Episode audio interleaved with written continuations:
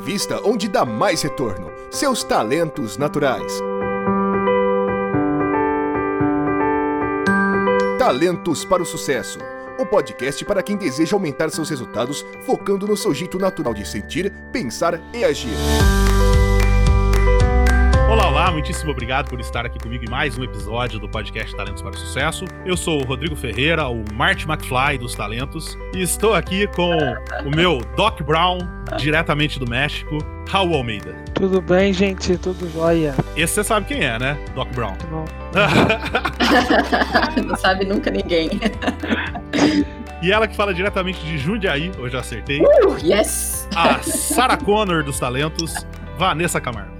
Oi, pessoal. Ô, Vanessa Camargo, sacanagem. Vanessa Camargo, não. Eu acerto a cidade e erro o nome. Vanessa Carvalho. Vanessa, hoje nós estamos aqui para mais um episódio da série It's the Manager e nós vamos falar sobre o futuro do trabalho, diferenças de gênero nas organizações, um tema Hum. bastante moderno, bastante atual. Me fala uma coisa, Vanessa, quando você começou a trabalhar lá no passado do passado, como que você achava que ia ser o futuro do seu trabalho? Você achava que ia estar fazendo o que está fazendo hoje? Caraca, que pergunta difícil. Vou pensar. Me dá 15 minutos, a gente volta. eu, eu não pensava. Eu, eu, quando comecei a trabalhar, eu achava que eu ia ser garoto de programas. Ah, É, eu ia ser programador de computadores. Eu, foi o meu primeiro curso, eu achava que ia ser. Olha que interessante, né? Como mudou a minha vida. Olha que engraçado. Deixa eu te contar uma passagem Ah. interessante a, a respeito disso na minha vida. Você deve se lembrar de um filme que se chamava, se chama, né? Uma Secretária de Futuro. Lembro? Lembra? Lembro. deu uma guinada na minha vida. você achava que você ia ser a secretária de futuro?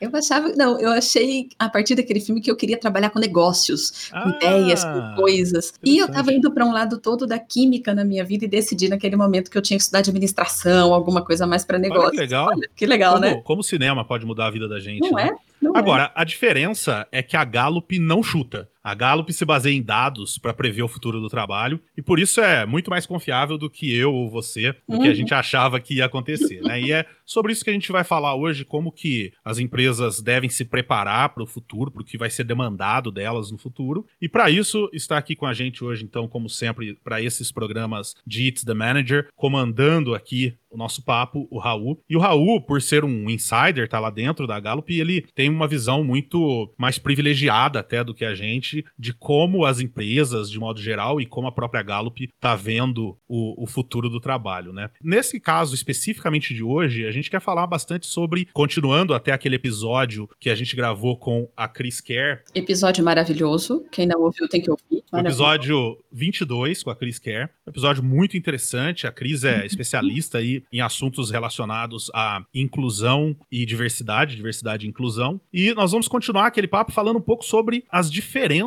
que existem no mundo atual do trabalho entre homens e mulheres, entre gêneros diferentes, entre é, até pessoas de locais diferentes, enfim. Vamos conversar um pouquinho sobre esses gaps. Ô, Raul, Traz pra gente, como o próprio título aponta, por que, que a gente tem essa diferença entre gêneros nas organizações? Por que, que mulheres ganham tão menos do que os homens no mundo atual? E é um apontamento super interessante, porque a primeira coisa que vem na, na cabeça de todo mundo quando a gente fala, ah, por que, que, ganha- que as mulheres ganham menos e porque a gente começa a pensar sobre discriminação, né? São papéis que envolvem um pouco mais de discriminação, por isso acontece esse, esse gap, né? Então, Uhum. a gente tá também a gente automaticamente associa com esse tipo de coisa, o que muitas vezes acontece, com certeza, né? Mas aqui a gente está falando que esse tipo de diferença se dá em pós em que é preciso mais flexibilização. E não estou falando assim, é preciso que a gente se flexibilize e trabalhe de Não, a gente está falando de trabalhos que vão precisar daquele stretch, né? Postos que precisam de um stretch maior e que realmente nestes postos, e obviamente a gente está falando de postos de liderança alta, né? E de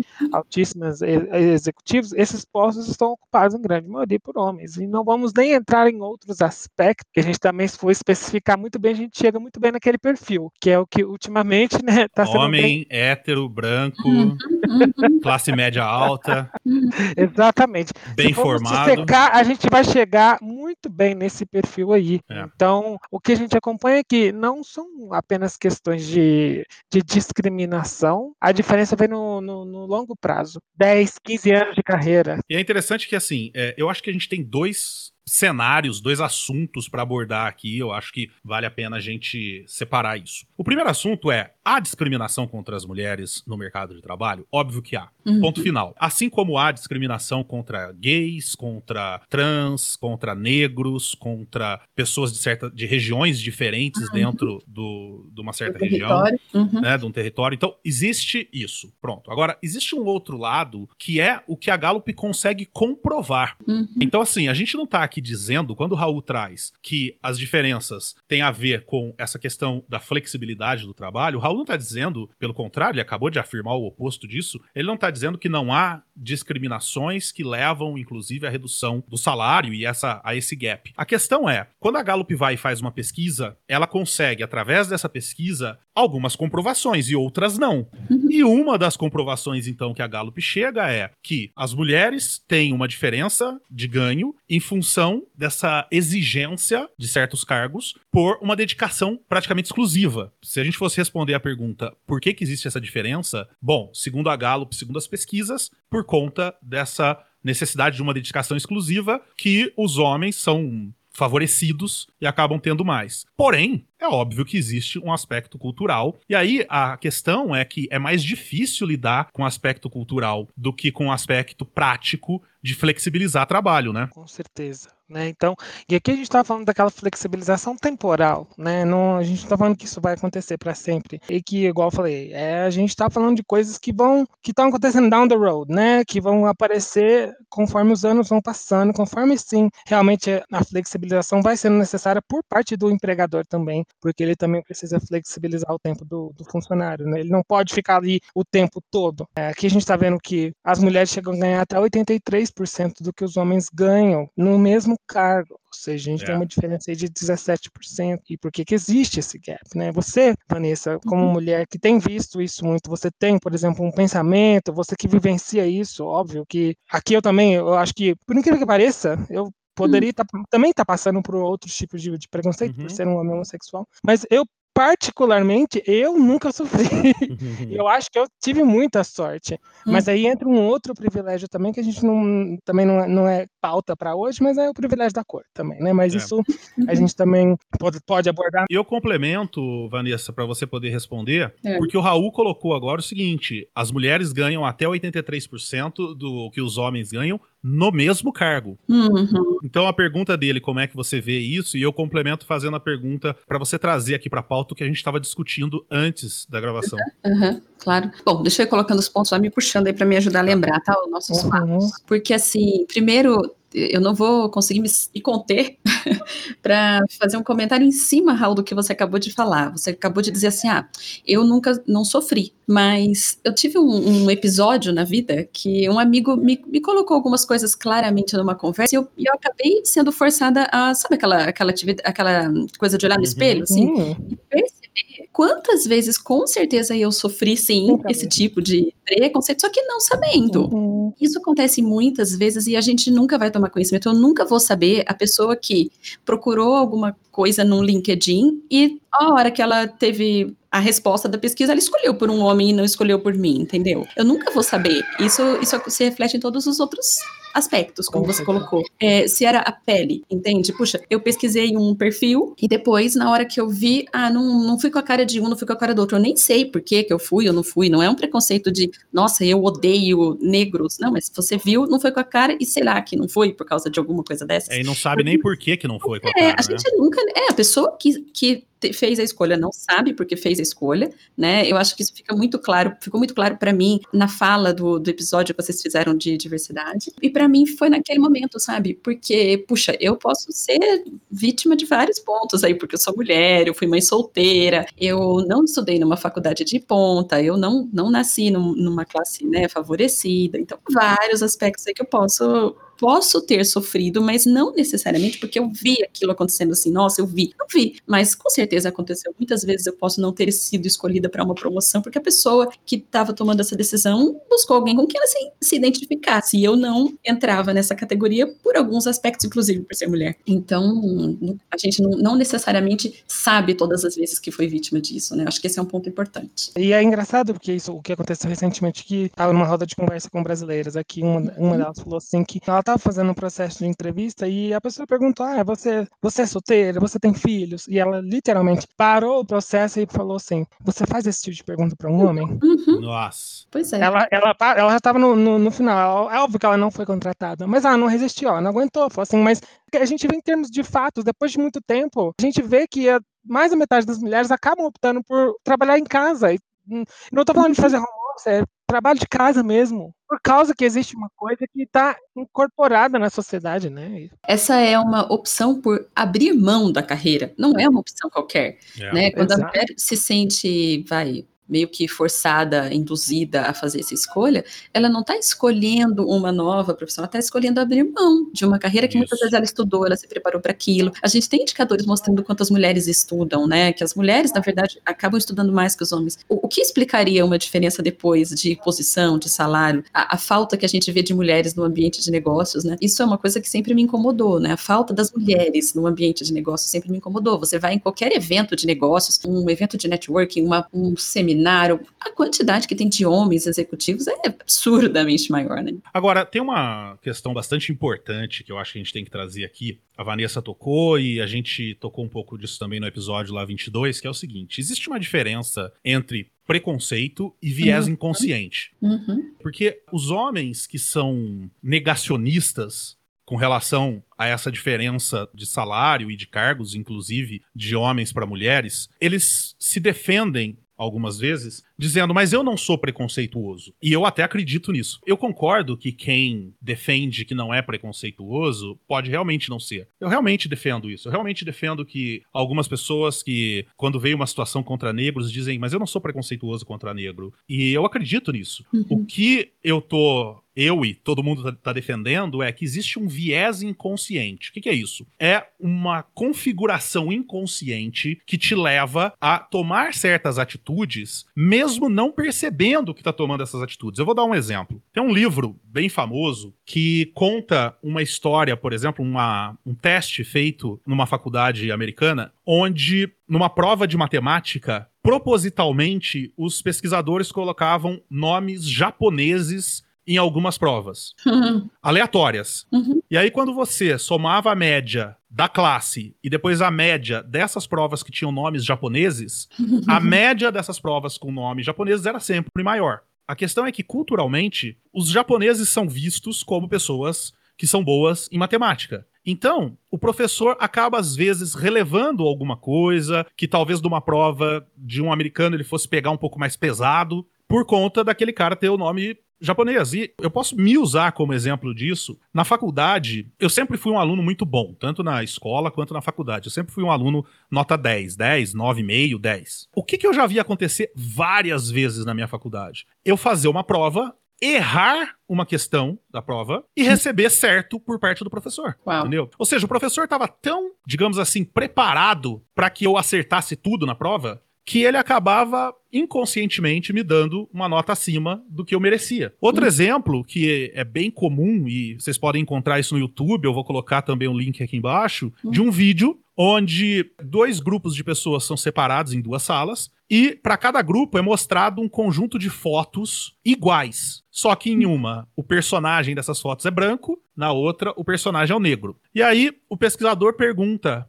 para cada grupo. O que, que essa pessoa tá fazendo? E aí, por exemplo, quando o homem é branco e tá no jardim com uma tesoura de jardinagem na mão, as pessoas falam: ah, ele é um empresário que no final de semana cuida do jardim da casa dele. Uhum. Quando é um negro igual, com a mesma roupa, na mesma posição, com a mesma tesoura, e vem a pergunta, a resposta é: ele é um jardineiro. Uhum. Esse vídeo, Rô, ele me impactou tanto que daí a gente vai querendo evangelizar o mundo, né? Uhum. Eu ah, mostrei para minha família, num dia que o meu pai tava, a gente estava numa conversa sobre isso. Puxa, mas onde tá? Será que tem mesmo esse preconceito que tanto se fala? E, puxa, meu pai, uma pessoa super boa, filho de negra. Uhum. E aí eu uhum. mostrei o vídeo e ele falou: "Nossa, é verdade, né? Muitas coisas que a gente não para para pensar". Então, é um vídeo é. impactante, vale a pena, já que você vai por o link, fica a minha recomendação também. Realmente vale a pena. Sim, eu nem consigo acreditar que isso aconteceu, para falar a verdade. É, que as pessoas respondem dessa maneira, né? É. E eu acho que muito do mesmo deve acontecer também quando a gente fala de, do gender gap mesmo, da, uhum. dessa disparidade, né? Muito, inclusive algumas empresas a gente nem aposta muito em treinamentos para melhorar o viés inconsciente. A gente quer mitigar esse tipo de viés inconsciente no ponto de existe um padrão de comportamento e pensamento em cada pessoa, independentemente da sua situação, que vai fazer com que ela seja boa em determinada situação e é uma coisa inerente daquela pessoa. Não interessa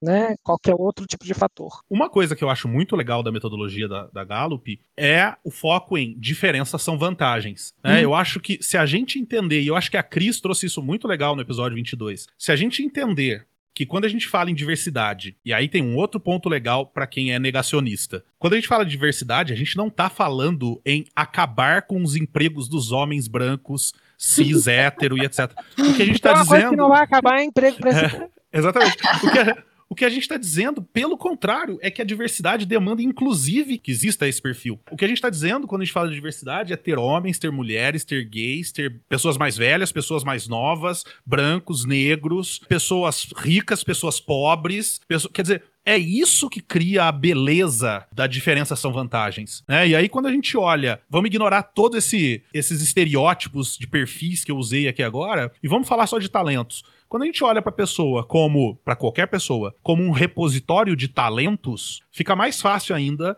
a gente eliminar qualquer tipo de preconceito ou viés e entender que não me interessa nenhum desses dados de perfil demográfico que eu acabei de usar agora. O que uhum. interessa é, quanto mais pessoas de talentos distintos eu tiver, mais poderosa vai ser a minha empresa. E isso eu acho que é uma mensagem muito libertadora dessa metodologia. E acho que um ponto muito legal aí também, que assim, para mim fez muito sentido na metodologia, né? É que a gente olhando assim, ninguém é talentoso e o outro não é talentoso. Exatamente. Todo mundo é talentoso, né? Exatamente. Então, não tem mais talento num perfil X e menos talento no. Não, todo mundo tem talento. Exatamente. E se a gente dá condições, todo mundo desenvolve esses talentos, né? Aí é talvez né, a, a briga de, de dar as condições iguais para as pessoas poderem desenvolver.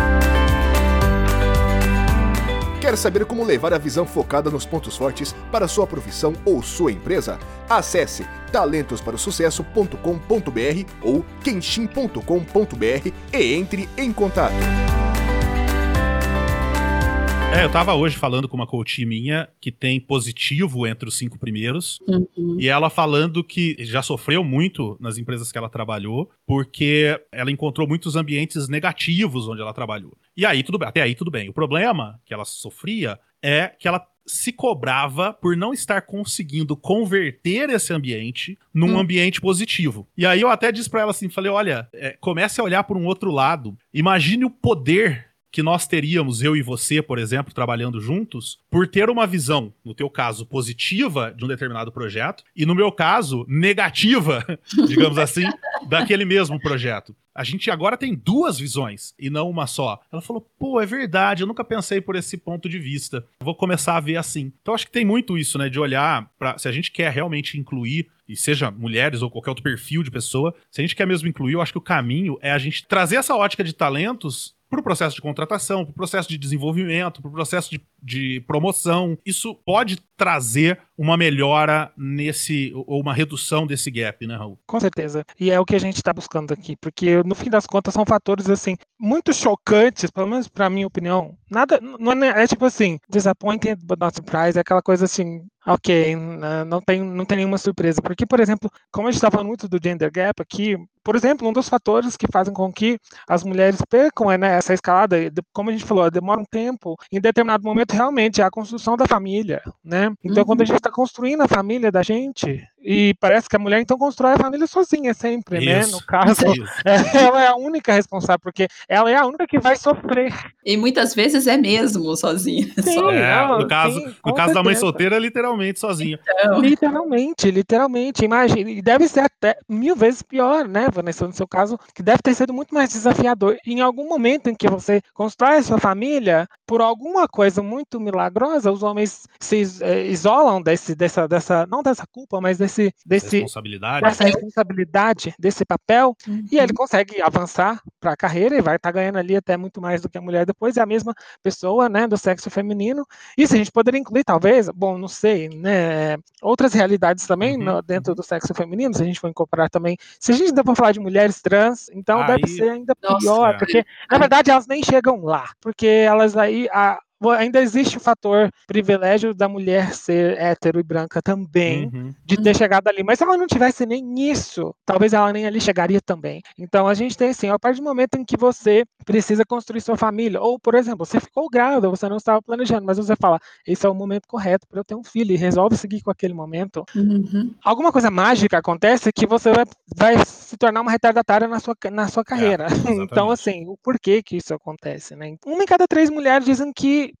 estão indo muito bem no trabalho, mesmo trabalhando de casa. Então a gente está Uhum. falando assim que não interessa se ela está trabalhando de casa ou ela está trabalhando no escritório, ela está tocando várias coisas. Isso só mostra que realmente mulheres são super-humanos, né? Elas conseguem É.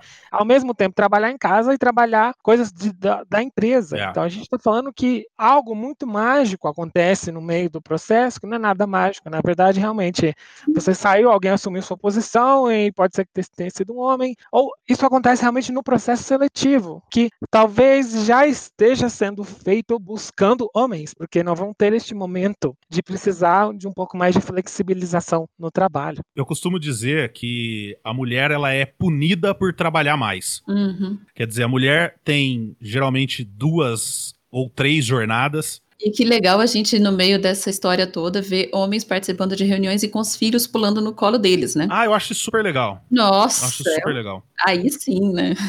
Eu tenho dado muito treinamento de gestão do tempo e produtividade em home office. Uhum. E eu comento, e comento isso também nos, GG nos GGSCs, que as pessoas ainda têm uma reação estranha quando uma criança aparece na câmera da reunião. Uhum. Parece que uma coisa super errada tá acontecendo. A- a- você quer dizer, a pessoa que tem essa reação é a pessoa que- responsável por aquela criança. A mãe, exatamente, a mãe ou o pai. O que que eu faço? Eu sempre peço pra incluir. E Não, traz aqui, deixa ela falar, deixa ela participar. É a parte mais legal da reunião, pô. A parte mais divertida da reunião foi a hora que sua filha apareceu. só não pode ser a parte mais produtiva, né? Ah, tudo bem.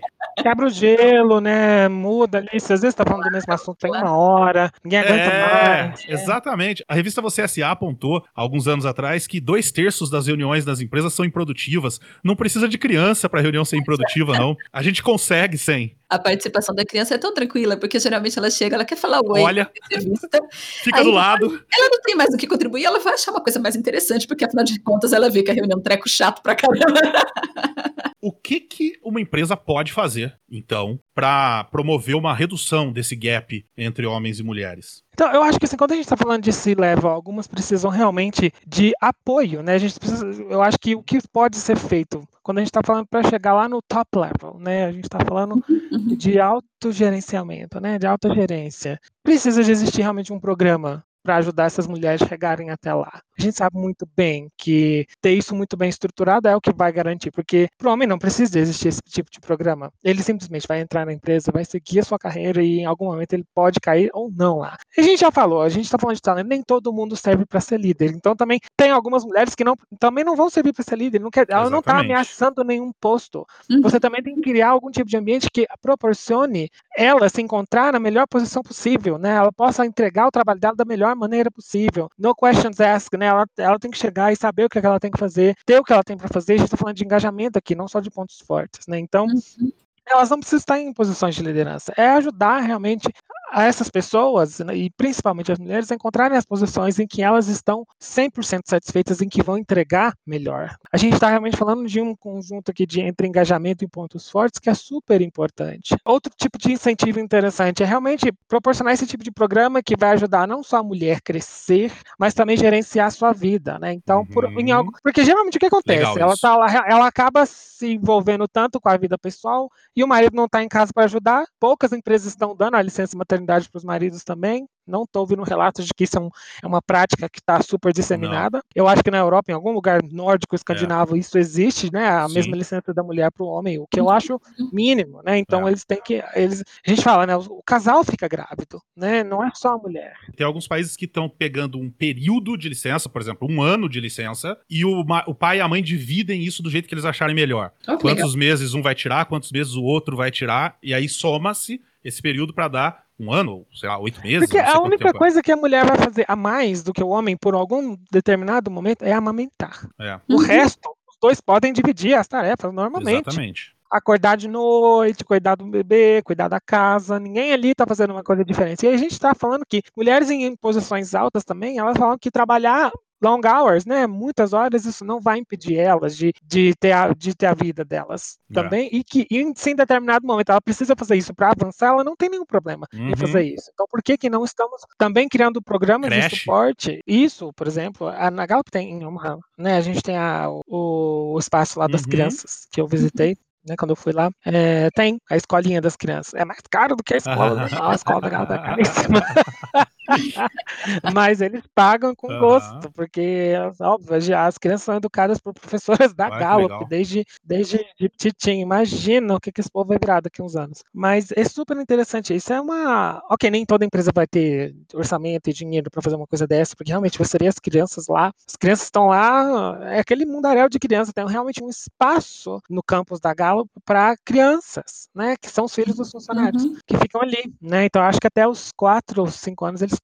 podem ficar ali, depois realmente tem que ir para a escola. Eles vão ter uma educação. Então, obviamente, nenhuma empresa vai ter isso, mas a gente não está falando também que é filho de uma mulher, pode ser filho de um homem também, uhum. que trabalha na Gallup, e a esposa dele trabalha, sei lá, em algum outro lugar, e ele paga a escolinha da Gallup e a criança vai estar ali o, dia inteiro com o pai. Cada que ela vai estar com a mãe. Então, é criar esse tipo de pequenas ações, pequenas grandes ações, né, que vão ajudar, mas não só pensando também em maternidade, a gente está falando realmente de progresso profissional, né, a gente proporcionar um ambiente que ajude as mulheres a crescerem tanto quanto os homens, mas estatisticamente a gente vê que elas não ganham tanto quanto. O Raul, conta um pouco pra gente, você estava falando aí do que, que, a empresa pode fazer, né, a gente estava falando disso, mas é, e as empresas que estão adotando isso, que resultados elas têm, o que, que elas reportam para a gente saber, poxa, vale a pena, como é que é? O ambiente é, é, um, é, um, outro tipo de ambiente. Eu falo pelo, pelo próprio ambiente da Gallup. Quando a gente fala de apostas em, em, diversidade, programas de equidade, a gente vê, eu vejo muito no LinkedIn. O nome da empresa era muito complicado, eu nem sei, mas eu vi que eles elegeram um diretor para diversidade e equidade também. Então a gente vê que as empresas estão investindo nisso. E isso, quando a gente olha para as best practices da Gallup, o que que isso, no que, que isso vai impactar? O que, que isso traz de aspecto positivo? Você está trabalhando o propósito, a marca é, e a cultura da sua empresa. São os três aspectos chaves que a Gallup sempre aporta. A gente está falando aqui também do, do It's the Manager. A gente está falando que positivamente o impacto é as pessoas vão olhando o seu propósito, olhando a sua marca como uma marca empregadora, isso vai atrair mais gente. A gente está falando também que isso também vai atrair millennials, geração Y, geração, geração X, na verdade. Então, o impacto que isso tem de positivo é de médio e longo prazo e em atrair pessoas que estão de acordo com esse tipo de prática. Quando você se posiciona positivamente a esse tipo de questão, você vai atrair talentos, você vai atrair pessoas que compartilham dessa cultura e que vão realmente performar da melhor maneira possível. E além disso, existe uma questão até mais prática, porque eu já ouvi muito, infelizmente, de algumas pessoas, algumas pessoas dizerem assim: Pra que isso? Pra que eu tenho que me preocupar com isso? Uhum. Nunca, nunca tive que me preocupar com isso e o mundo andou até aqui. Por que, uhum. que, agora eu tenho que me preocupar e tudo mais, né? Então vamos a alguns aspectos práticos que a Gallup aponta de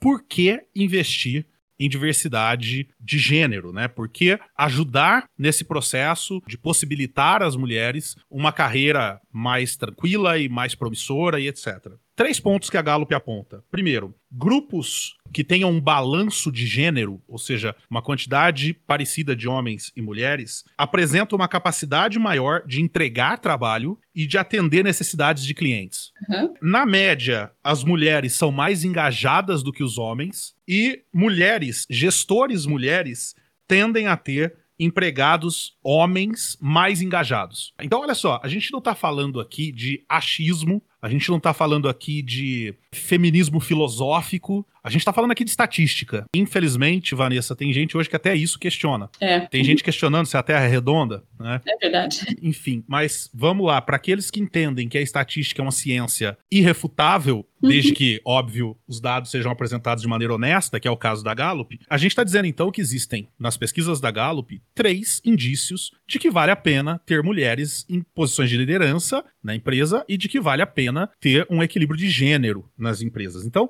se você que está ouvindo acha tudo isso muito chato, tudo isso muito progressista demais, pensa pelo menos no seu bolso. Faça isso pelo seu bolso. Equilibre os gêneros, dê acesso a posições de liderança para as mulheres, nem que seja só focando no seu bolso. É óbvio que a gente não quer isso, é óbvio que a gente quer que todo mundo veja o mundo de uma maneira mais justa e igualitária, mas tá aí, tá um bom começo, começa por aí. Quem sabe no processo você muda essa tua visão. Um outro ponto que eu quero trazer aqui é, a gente precisa promover essas mudanças que o Raul apontou, essas pequenas, grandes mudanças, como ele colocou muito bem. Agora, para isso, a gente precisa precisa da visão das mulheres, inclusive, para isso. Não adianta nada esse perfil de, de liderança que existe hoje, trancada, encastelada numa sala, dizer o que eu devo, o que eu não devo fazer. Uhum. É óbvio que em alguns casos vão acertar, mas, por exemplo, aqui no nosso podcast faz muito mais sentido a gente perguntar pra Vanessa o que ela acha do que ficar eu e o Raul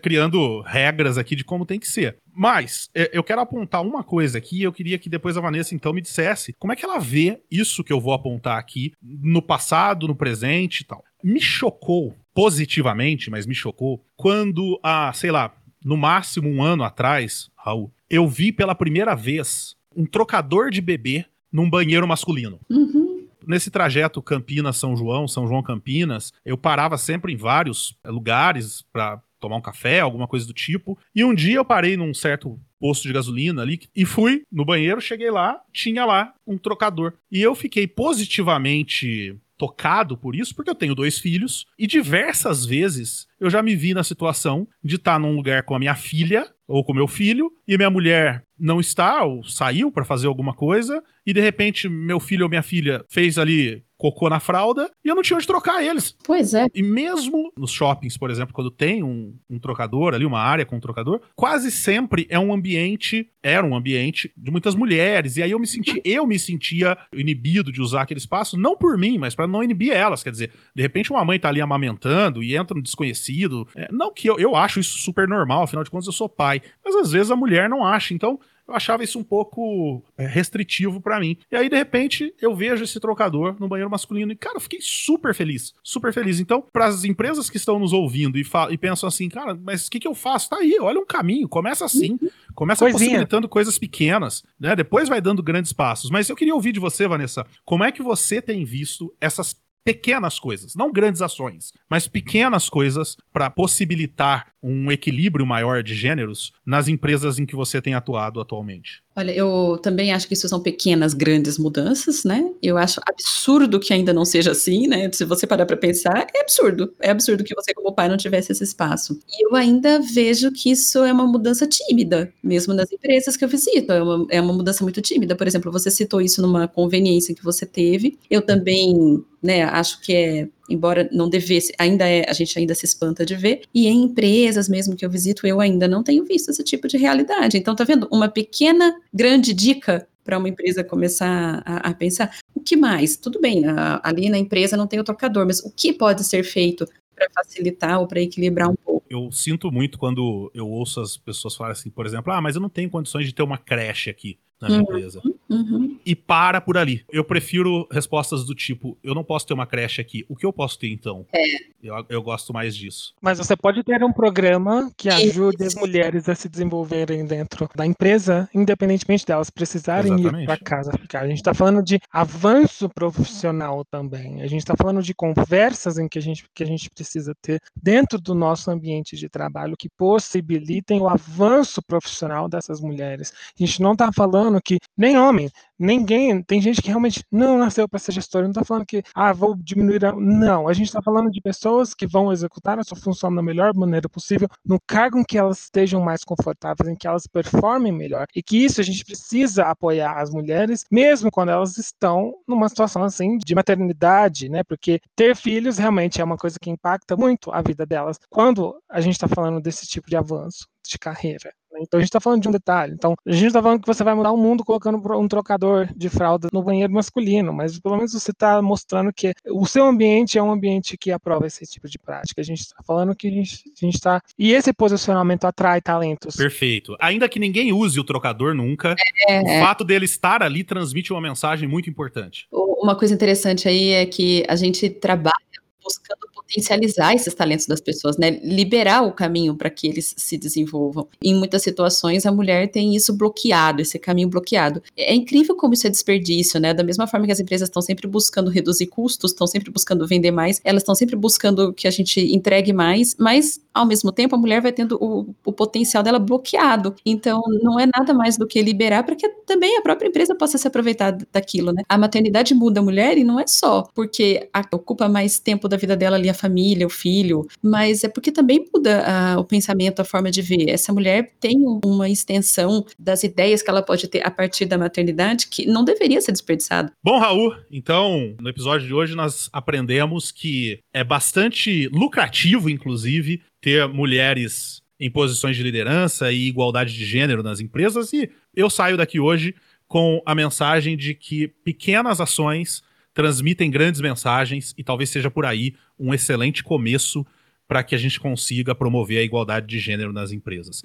Eu acho que temos muito o que fazer, temos muito o que falar, temos ainda muito o que discutir. Acho que foi um bom início de diálogo sobre esse tema. Eu acho que uhum. devemos falar um pouco mais sobre isso, né? Eu acho que, até porque um tema leva ao outro, mas eu acho que sim, tem que ser uma conversa não só entre a gente, mas entre todos os ambientes de trabalho, que tem que ser constante. Eu acho que a mensagem que eu quero deixar é que estamos agora vivendo esse momento que abriu os olhos de muita gente que esse tipo de diferença não deve ser tão impactante no desenvolvimento profissional das pessoas, porque estamos vivendo um momento em que todo mundo está em casa, trabalhando de casa, sendo tão produtivo quanto, e as pessoas literalmente estão tendo que dividir tarefas tanto de uhum. casa quanto de trabalho. E a gente está falando de homem, mulher, hétero, todos, né? Exatamente. A gente está falando de todos os segmentos. Então, não existe mais desculpa para que uhum. esse tipo de diferença ainda exista. Então a gente está, na verdade, iniciando um diálogo aqui, né? Que Perfeito. vai ser constante. Talvez a gente não faça mais assim um episódio tão específico, mas que esse tema surja, né, uhum. né, bastante porque tem que ser constante, né? Tem que ser um, tema recorrente. A gente tem que ajudar essa parcela da população que todavia precisa desse trampolim para ajudar, sendo que ah, não, não seria tão necessário assim se a gente tivesse já um ambiente estruturado pronto para isso, né?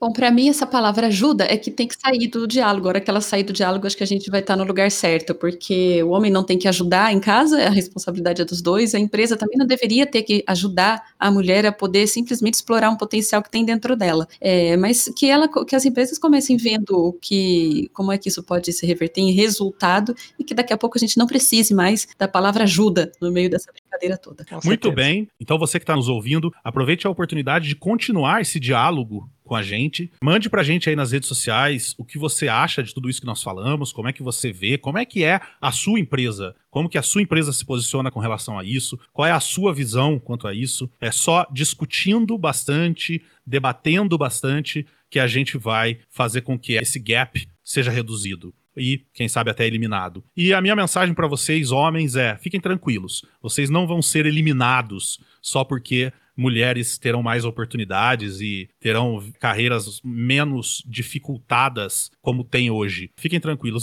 Bom, envie suas dúvidas, sugestões, colaborações para o e-mail podcast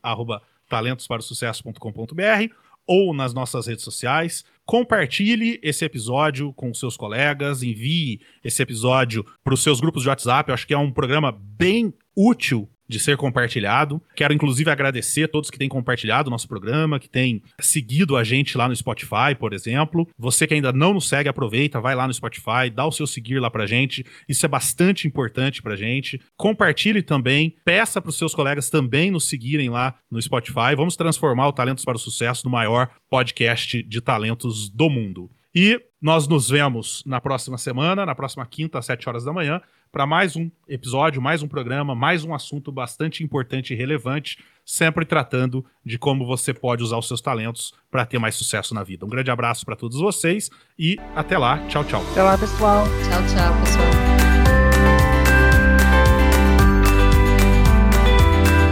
Obrigado por ter ouvido o podcast Talentos para o Sucesso. Acesse nossos sites talentosparosucesso.com.br e kenshin.com.br para mais informações sobre como assinar gratuitamente esse programa em seu aplicativo de podcasts favorito e não perder nenhum episódio. Precisando de coaching ou treinamentos, entre em contato, diga que é ouvinte do podcast e receba um belo desconto. Quer ter ainda mais sucesso? Crie parcerias, compartilhe esse podcast com seus contatos e vamos juntos melhorar o mundo.